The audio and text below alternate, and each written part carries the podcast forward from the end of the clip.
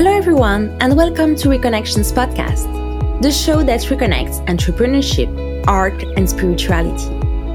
I am Dunia Zelu, and I support human and organizational conscious transformations that contribute to the emergence of a more sustainable and happy world. The intention of Reconnections Podcast is to empower the new generation of changemakers, entrepreneurs, artists, and healers to find the right place through the opening of new flows between entrepreneurship, art, and spirituality. In that perspective, I am honored to interview every Friday an extraordinary guest for a multidimensional talk about reconnecting to self, to the others, and to nature. Thanks for joining us and happy listening. Hello, everyone, and welcome to the first episode of Reconnections podcast. Being at a crossroads between different cultures might raise questioning about one's identity, the right place to be, and the sense of belonging. We are all immigrants. That's the name of our episode today. And to discuss this topic, I am happy to receive Mishka Kapadia.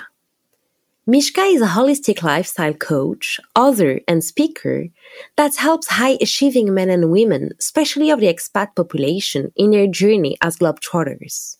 She has lived in metropolitan cities like Dubai and Chicago and currently resides by the countrysides in Ontario, Canada. As an immigrant herself, she understands what it takes to reconcile one's past with their present and design a desirable balanced future as it comes from her own life's blueprint. Mishka is a yogi, nature enthusiast, and a self-proclaimed foodie. Mishka, thanks for being here with us today and discuss this topic about immigration and identity. To start this episode, what does it mean for you to be an immigrant? Well, thank you for having me. First of all, I'm so deeply honored, truly, that you chose to bring this conversation alongside with me and my metamorphic practices to have this deeper conversation around what immigration is and how it's perceived as well as the things that we as individuals go through. This is where I link it a lot into the trauma conversations. Like we don't even register a lot of the trauma that does come in. So to answer your question on what is immigration to me, we as human beings, or just, you know, other, where we're part of this bigger ecosystem of animals and we may consider ourselves the top dog. You know, we've taken the charge, the reins in our hands, but we've been free flowing the lands for as long as history can take us till we can track throughout history how we have moved so has our genetics, so has our experiences. And so collectively, I feel like we've gathered emotions, we've gathered a sense of belonging, but with every sense of identity, there is an opposite. So where there's a sense of belonging, there is a sense of not belonging. Where there's a sense of home, there's a sense of not being at home. There is a sense of a group identity of being together the same tribe.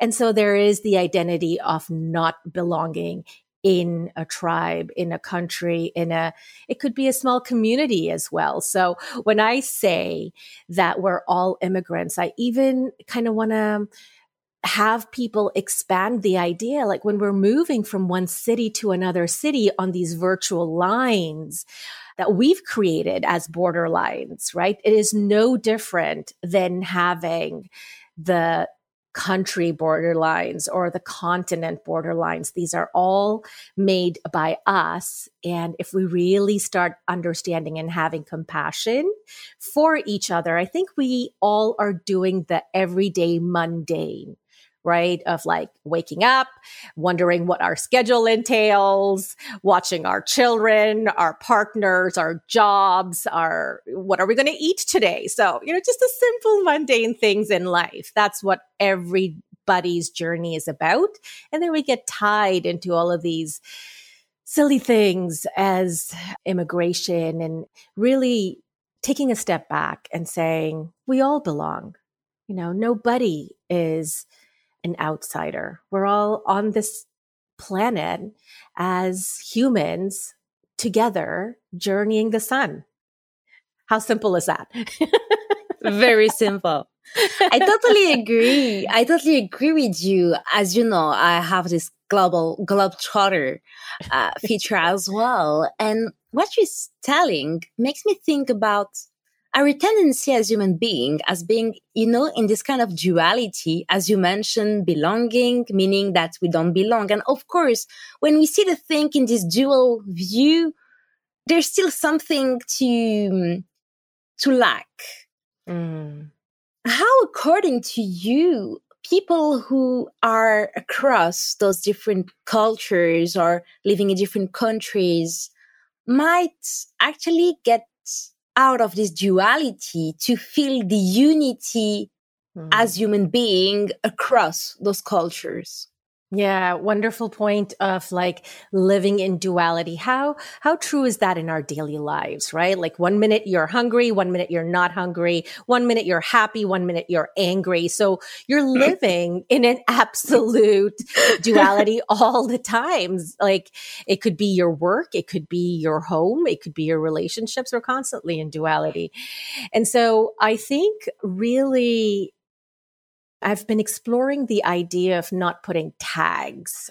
And I know that's being really honed down even in the psychological field of like tagging people as ADHD, tagging them as, you know, autistic. And, and while these are great to be able to collect data it is great to be able to have an understanding on a general everyday basis. Human beings seem to love saying, you know, you're American, you're Canadian, you're British, you're Australian, you're Pakistani, you're an Arab. Like all of these identities are irrelevant identities. And while they are so necessary for, I guess, data keeping, if they deem important, right? I can see it from, like, I don't want to be completely oblivious to the fact that we live in countries where there is an economy to run. You have to collect data. So let's get real that these are things that countries, civilization as we know it today requires data. And so I think on an everyday basis, actually injecting the idea of taking away the labels, having an understanding, but taking away the labels and broadening your perspective with a connection like you and I have connected. Just, you know, crossing paths, having similar similar insights, but I think what really brings people together is we are desiring connection. Human beings are constantly desiring connection. And so what is the valuable lesson we're learning? So anytime there is a separation, how easy would it be to step in and just explore why is it that it's bothering me? Actually, I have a quote here that I, I, just came across yesterday and it's so relevant. So I'm just going to share that with you. Everything that irritates us about others can lead us to an understanding of ourselves. I love it. right. So while we're talking about duality and connection, and so how quickly can we connect the minute, you know, we, we're able to see why is it that that is bothering me about this person? You step in and look and explore, immediately the world opens up like a seed breaking through. And that is what these up leveling opportunities are all about. Breaking through, breaking free from our own perceived identities and what we think others' identities are. And in your own journey, you have Pakistani roots. Mm-hmm.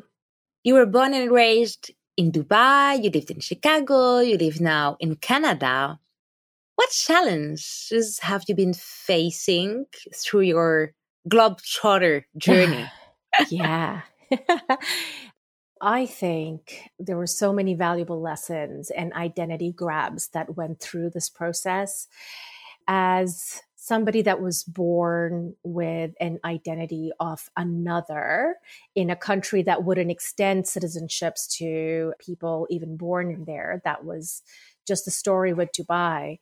We I definitely felt like that was home. That's where we had been established. My parents and I lived there for 17 years of our lives. However, whenever we went back to Pakistan, it was just an instant connect with the family that was there. So they sucked me into the identity of belonging. You do belong here. However, when I would visit Pakistan, I would definitely feel like the other as well, because I wasn't born there and the experiences that they were having were not my experiences. So while living in Dubai, I'm feeling like another. I'm also feeling like another in my own home country of belonging. So that was an interesting scope lens that I observed as I transitioned into our next chapter, which was in Chicago. And we had immigrated when I was about 17 my family has three girls and so it was on heightened alert that you know we want to make sure that they integrate and they still belong here. However they don't forget their roots and staying connected with the people there. So what happens in in a situation when you're holding on to the reins of the past and you're still wanting to move on to the future, you're kind of stuck in between, not moving forward or backwards. So that was one of the things I do remember experiencing, perhaps not in the immediate, but as I transitioned into workspaces and you feel like, okay, you, you do belong here now. This is your new home. You're building a new identity, but you're not just willing to let go of the identities of the past. And that comes from a lot of like collective pressure as well, be it your relatives, be it your parents, the societies that you and the communities that you've belonged to in the yesteryears. And then came this new chapter of moving into Canada and my husband and I had gotten married and moved to Canada. We started having, we had beautiful moments of like the firsts, you know, you're buying your first home, your first child's born here. So now we're making this home. And as we're making this home, we're starting that exact same cycle of, okay, we, do belong in the States because our families live there. Both our families live there. And we have, that's where my husband and I connected, became a partnership that is creating this new home for our future generations. So what I really learned from that cycle is how that cycle even can become your identity of connecting and disconnecting, connecting and disconnecting continuously.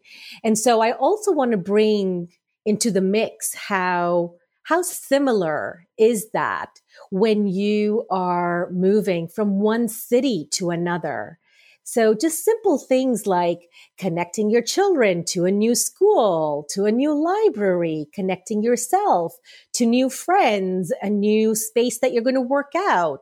These are very micro things that happen in our lives. But on the more macro scale, what's happening is an identity shift.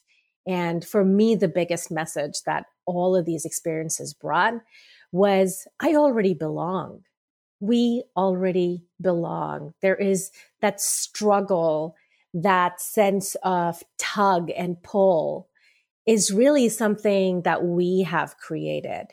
And again, with the labels, right? Like you belong to Pakistan, you belong to Dubai.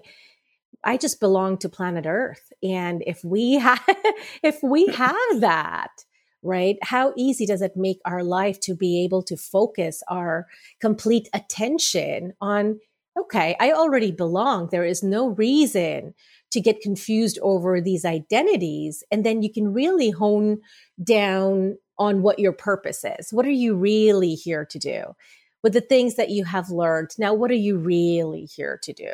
So yeah, that's kind of also what I do even in my coaching is it's been it's been an interesting thing because when I set out with coaching, I thought it would it was going to be more on the beauty front because I own a beauty studio. Then I thought also that my clients would be predominantly women.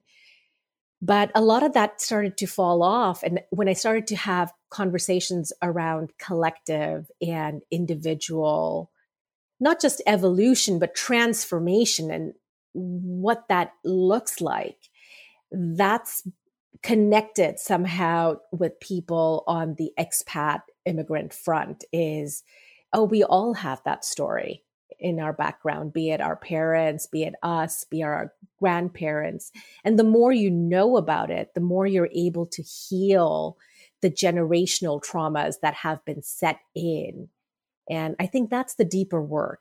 Once you're aware of those things you're able to let go of identities that don't serve you Hey, I guess it's really interesting to deep dive what we hold in terms of collective consciousness of memories about the identity, especially as we've shifted in a more globalized way of living, which means that changing the country, the city where you live, changing culture is something that becomes more normal today. And the identity questioning that many people go through, and especially I think being in peace with the fact to belong to planet Earth and to different cultures, and at the same times to be geographically present at a moment in another place, another area of the Earth, I would say. Space, right? Another space.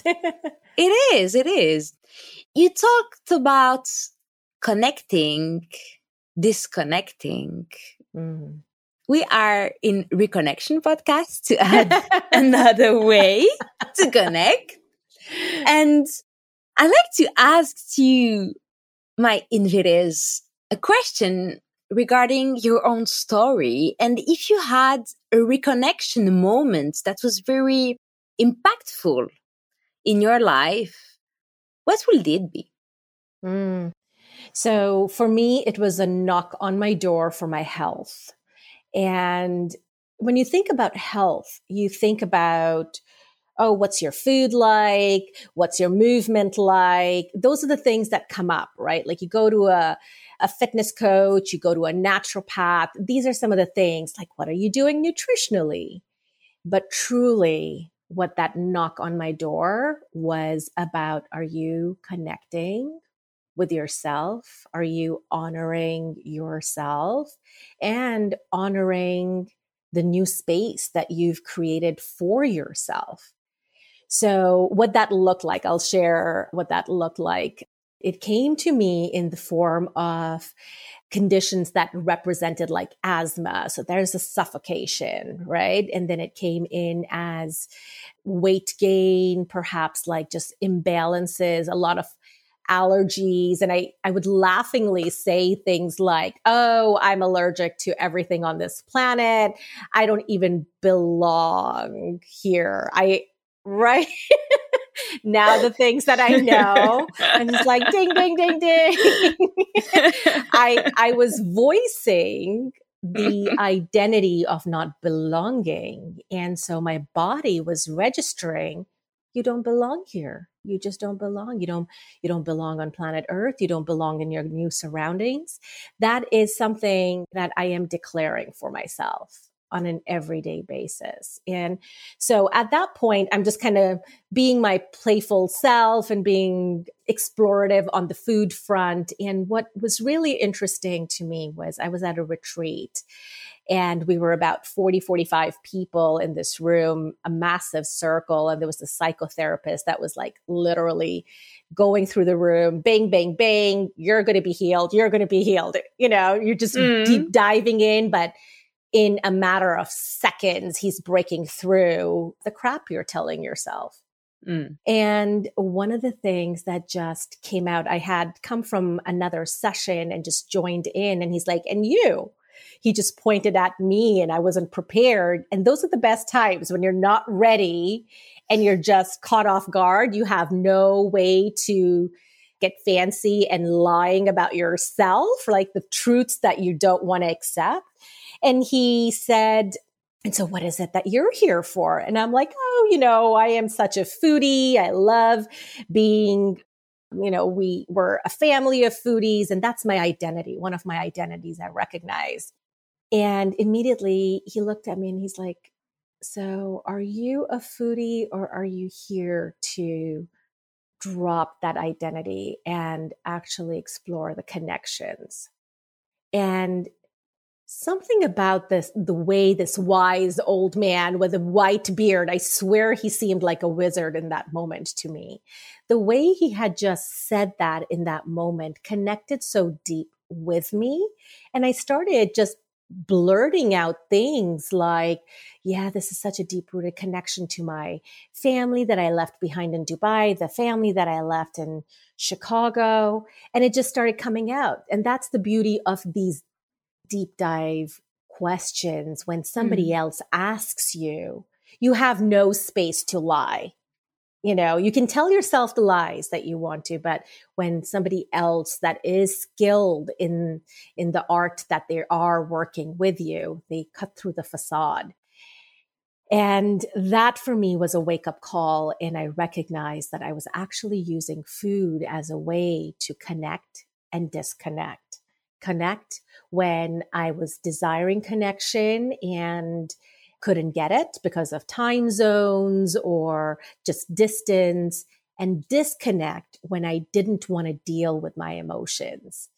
So that is another area that I really work on is it is not your relationship with food really. It all comes down to the relationship with yourself.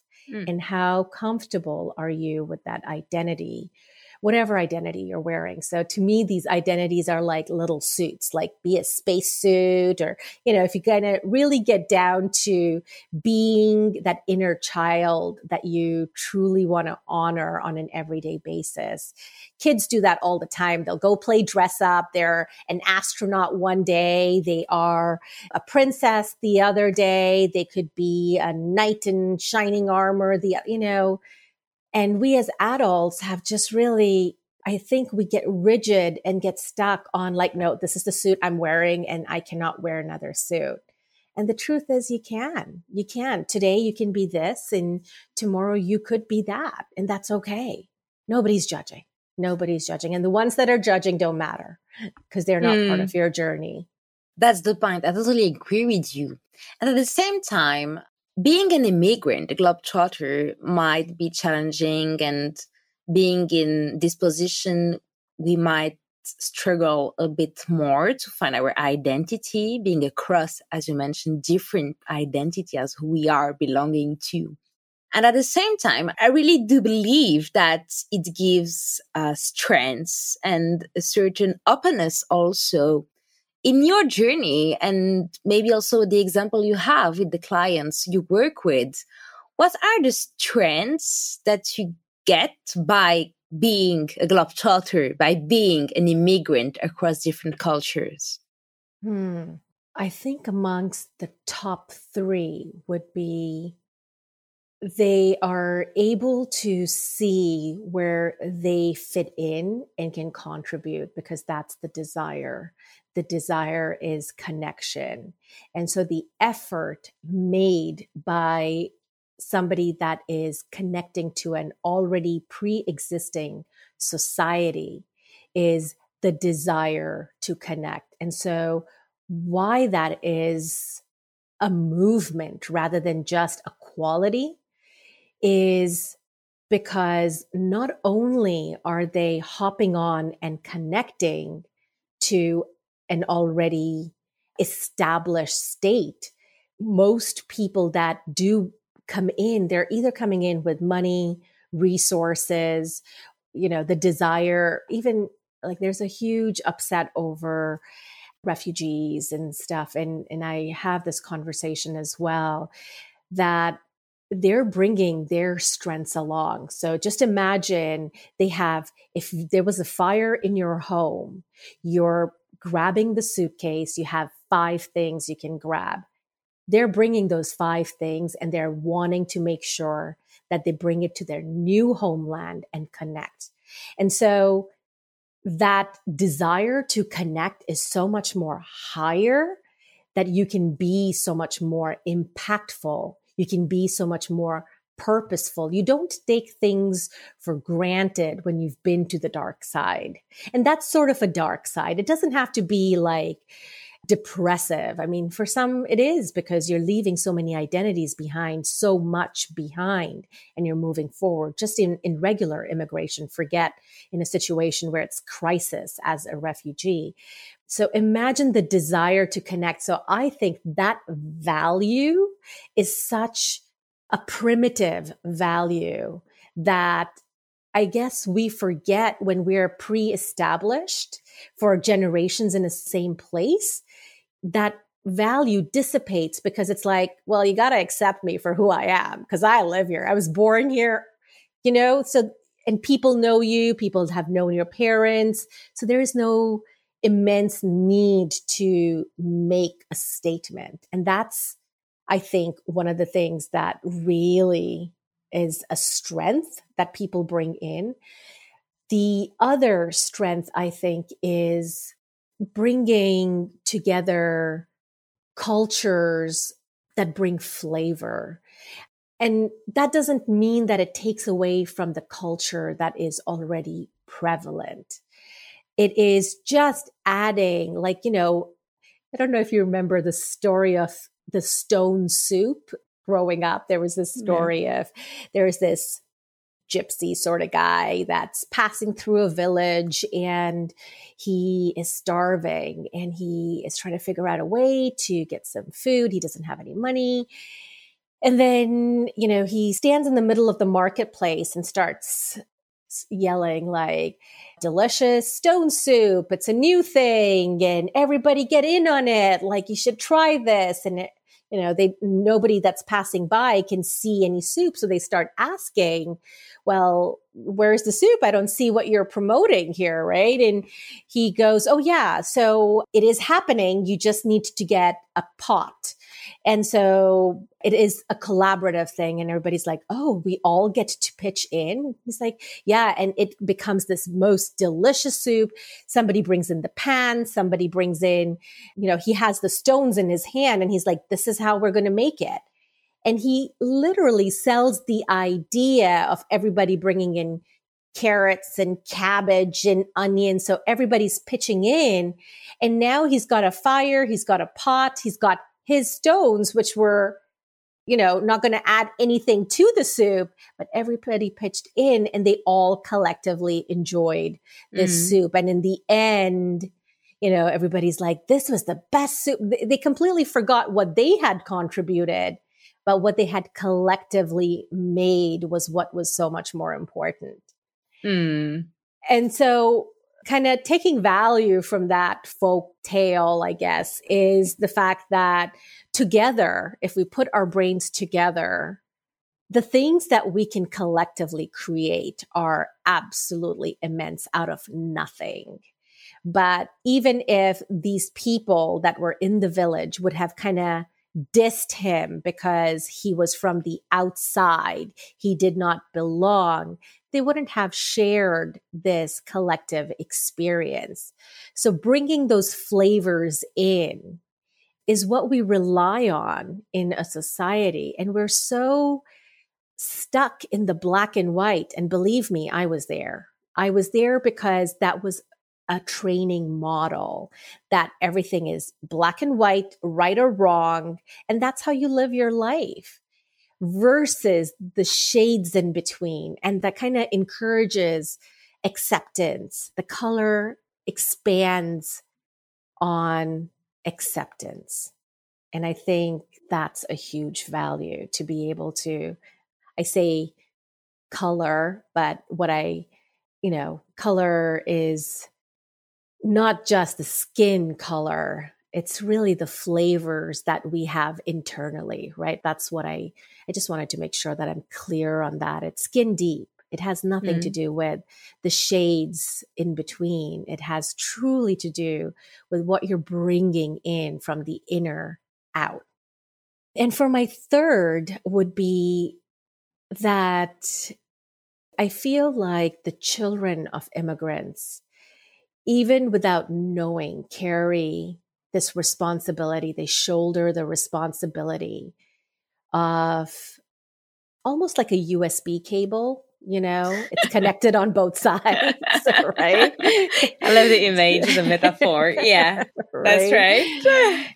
so they're being charged by their lineage, their ancestral sense of belonging, but they're also co creating with people that already have been in a space for perhaps a few generations. And I really want to honor that because it is forgotten, because it is forgotten because it just is like, oh, were you born here?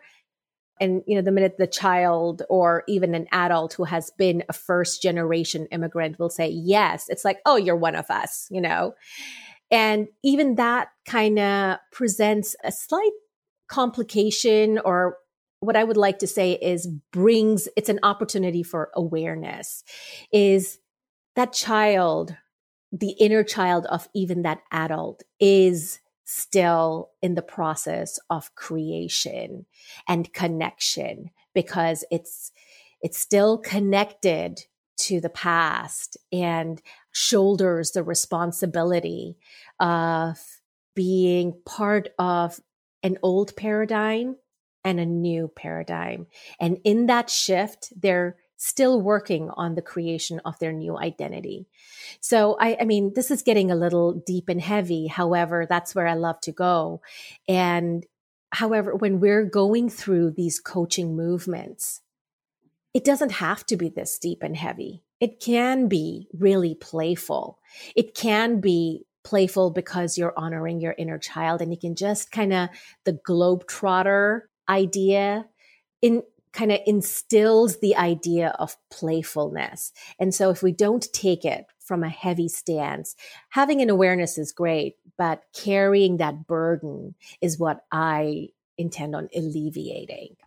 What advice would you like to share with new generations that feel struggling between those different belongings and maybe also different part of their identities and want to want to reconnect to mm. themselves and be in peace actually with the different parts of themselves and their roots as well my biggest advice would be that peace already exists and so we live in a place of extreme movements, is what I notice. There's a movement for everything, and which is great. I'm all for activism because that's where change takes place.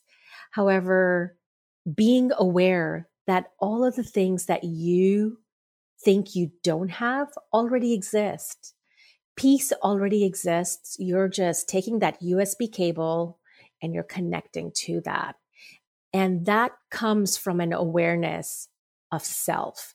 So anytime there is crisis, looking in deeper towards ourselves gives us better insight on how we can handle things. So a little bit of self-centered tuning really helps on this front because we're trying to people please is what it is. We want to please our parents, we want to please our relatives, we want to please people across the globe across different time zones. so that has to shift to like honoring your truth because in knowing what you want to do and achieve, what you really want to authentically create in this world will give you the inner peace that you already have.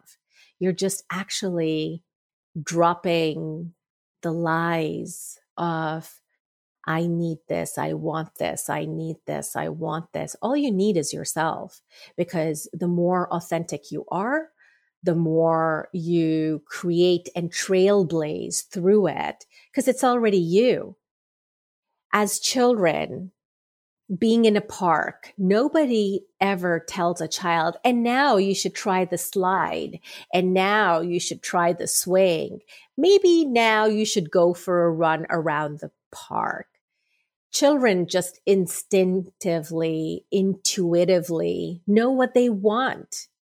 And that is why I love inner child work is when we start honoring our truths and we really start connecting to ourselves we drop a lot of the conversation that is in our mind from social tuning, from our cultural tuning, even our educational tuning is a lot about conforming.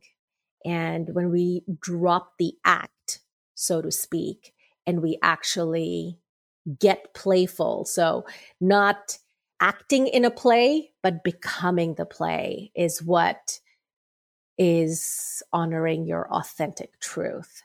And that's what actors do, right? Like when you watch a movie or you watch a theatrical production is you are wowed by the actor that becomes the play. You are mm. not wowed by the actor that is playing a role and just feels like, you know, one day the acting is one way, the other day it's not up to par. You're wowed by the character that is just like, whoa, he or she became that character. And that's, I think, where the aspiration lays is the more authentic you are in your journey, the more you'll wow people. And you don't, not that you, that's not the purpose. The purpose is because that goes into the people pleasing again, is to wow people. The expectation is, are you wowing yourself? Mm-hmm. on a daily basis. That's the reconnection, right? It is. It is. We wowing. I like. I like it. and one of the way also to we wowing is through Metta-morphic, which is the name of your organization, as I said previously, you are a holistic coach, you are an author, a speaker, an entrepreneur as you build your organization. How did you come to actually create Metta-morphic and what does it mean, Metta-morphic? Ah, thank you for that. I, I would love to share this actually. So I went from being in the corporate world to becoming a full-time mom. And as I did that, I was really, my intention was to honor the path that I was on at, in that moment. And that was a very different model than what my mom had done.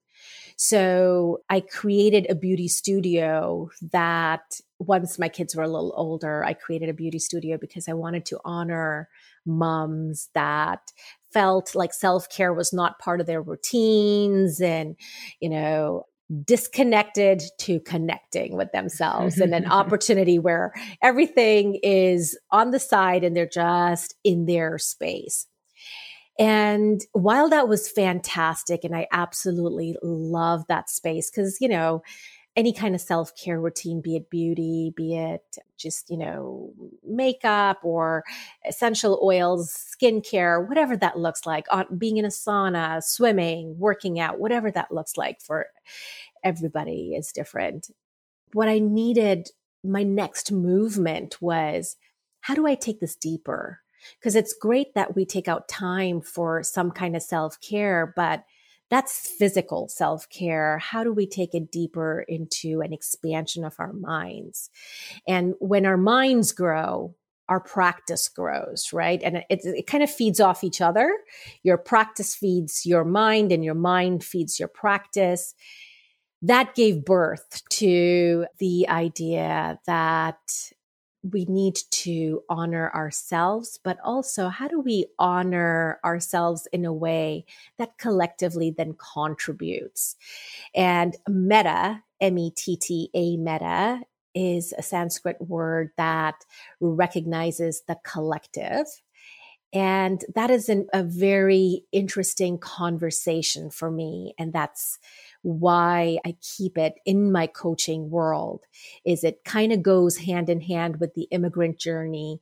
It goes hand in hand with parenting because I am developing entrepreneurs that are soulful, leaders that are heart centric, mentorship and nurturers, be it in parenting roles or workspaces, people driven by their soul identity, not just by like what your what have you achieved and what, where you go not just that that's to me that is achievements are fantastic but if it's not heart centric if it's not soul centric you're losing the different flavors that become you.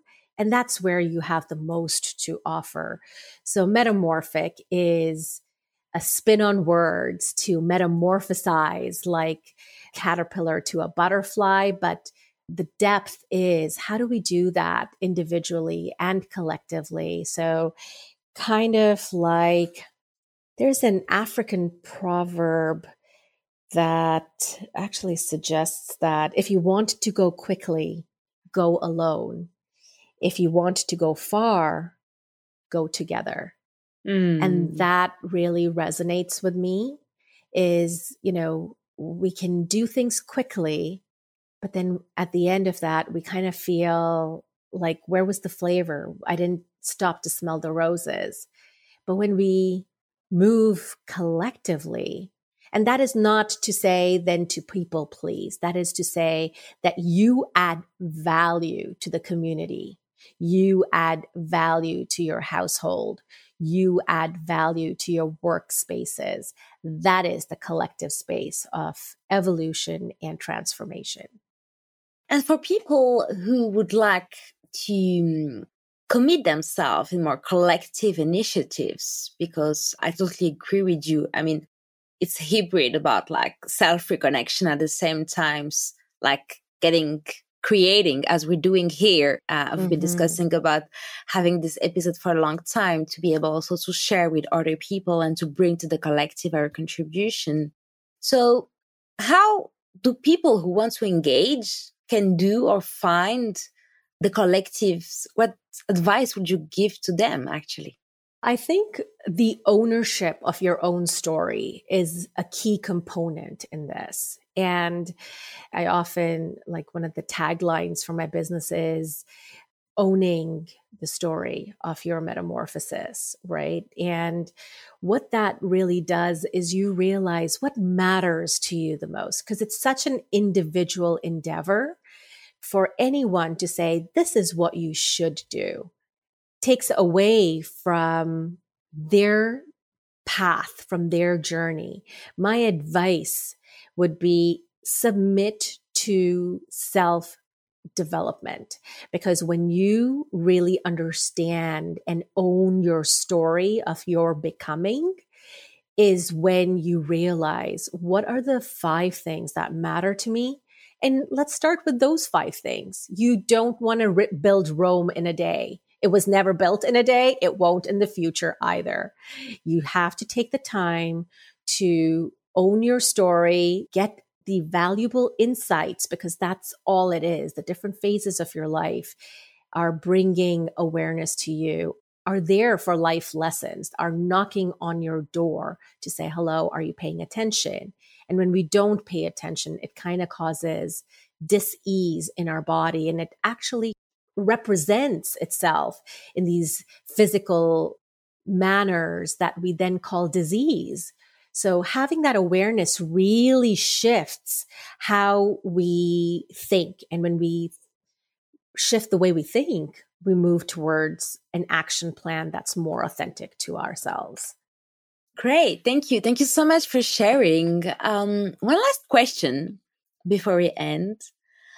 You mentioned different reconnections in your journey. On a daily basis, how do you cultivate your connection to yourself? Okay, yes. Yeah. So, my, are you talking about my self care kind of things or uh, just overall? I mean, depending on how it resonates with you, just like self care, just like staying connected because we're living like in a world that's crazy. Everything is going so quickly. I'm not talking about the emotions, contagiousness yeah. and all stuff. So just how to, how do you do to stay connected? I mean, as much as you can at least yeah so i am a fairly ritualistic person and i find that is one of the things that i really bring into my coaching style is how do you honor rituals in your daily life? So a ritual could be like waking up and reading your life purpose statement, or it could be like an affirmative prayer. It could be meditation. It could be a yoga, a workout. So what mine personally looks like is I daily wake up and read my life purpose statement. And I'm huge on affirmative prayer at night as to that's kind of mind tuning for myself as to what I'm grateful for and what I'm here to give back to this world as I take, because energetically, whatever I take, I feel the responsibility to give it back, whatever that looks like. Right. And while those are my connection to myself, I do meditate. I do yoga about three, four times a week. I have a fitness trainer who is absolutely amazing and he keeps me in shape and connected to my physical body because I used to try to escape my physical body. And he's kind of really brought me in. Nutritious food green juices. These are all things that I have like ritualistically brought in, like, ooh, I'm going to have my green juice. It's time for this. And it, I actually imagine it nourishing each cell in my body. And like other areas of connection. So this was more connection to my body and myself on the collective front for me is connecting with my mom on a daily basis. So that's a daily check in and it really feeds my soul. It's kind of that USB cable that I was talking about to my ancestral real lineage, right? Connecting with my kids, whatever that looks like. Sometimes that looks like cuddling in bed. Sometimes it looks like mm. uh, watching movies, you know, and I have an 18 year old and a 14 year old. So it's changing drastically on the teenage front. and, um, speaking of rituals, my husband and I absolutely love connecting over coffee and tea. And so we do that twice a day. And that's when we catch up just you know what's happened in our day and what we want to do together and planning not not just planning our planners planning on like date nights and what kind of quick getaways we can do those kind of things. So i feel like bringing rituals back really really honors and slows us down to like okay this the speed is great you know we're all running and catching the next train catching the next bus hopping into our cars and moving forward which is fantastic. I'm absolutely action oriented but bringing rituals back helps us slow down and maintain a pace that is doable on the human speed rather than this digital world that we're in which yeah. I'm also very, very grateful for. I'm extremely grateful for the digital world, but using it to our advantage, right? Yeah, yeah, I totally agree. I totally agree. Great. we are all immigrants. Thank yes. you so much, Mishka, for being here with us today, sharing parts of your story, your experience, your advice to our listener. Is there a last wisdom lesson you would like to share with us? Oh. before ending this episode. you know, I, I, was actually thinking I this would be a good time to invite people to check out the new collaborative book that I have coming out. It's called Fairy Tales Retold, a spiritual parody in light of trauma awareness. And so, what I love about this project, and I would love people to explore it during the holidays because it's launching December 15th. Mm-hmm. I just imagine people playfully reading this stuff and because trauma talk and self development can get deep and heavy, but this is just rewriting those fun stories that we all grew up in with a new lens and see what comes up for you individually, right? Like what character would you be and try to pretend with that suit on? How does it feel like to be this new character that you are now pretending to be because we all start in a place of playfulness and then it starts to get draggy. But let's stay in that place of playfulness and go out and get that on Amazon. and I'll Great. have a link to it on my link tree as well. So sorry, you have a book. link. You'll have yeah, a, where is the link? I will uh, I will have that link developed on my link tree in the next week so that because we're just launching in the middle of the launch so people can just go onto my link tree as well and explore that book.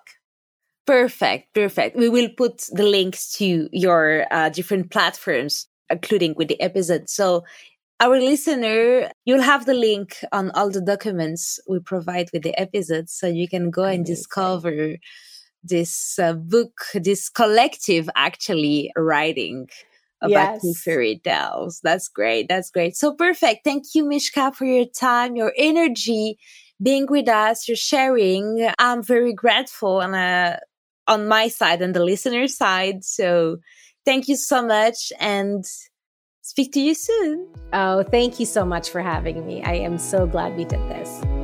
So am I. Thanks. What was the value of this episode for you? If you feel a call for this exercise, I invite you to pause this audio and take a time to note what comes to your mind. Thanks for listening to Reconnections Podcast, the show that reconnects entrepreneurship, art, and spirituality. If you want to join our tribe to share your impressions or to support us, I invite you to head over to our website www.reconnectionspodcast.com to check out the different ways we can co create together and keep on growing this podcast. If you think this episode might benefit someone around you, don't hesitate to talk about it and share it. If you think it's been useful for you in one way or another, don't forget to leave us a rating and review. Thanks again, and I'll see you at the next episode.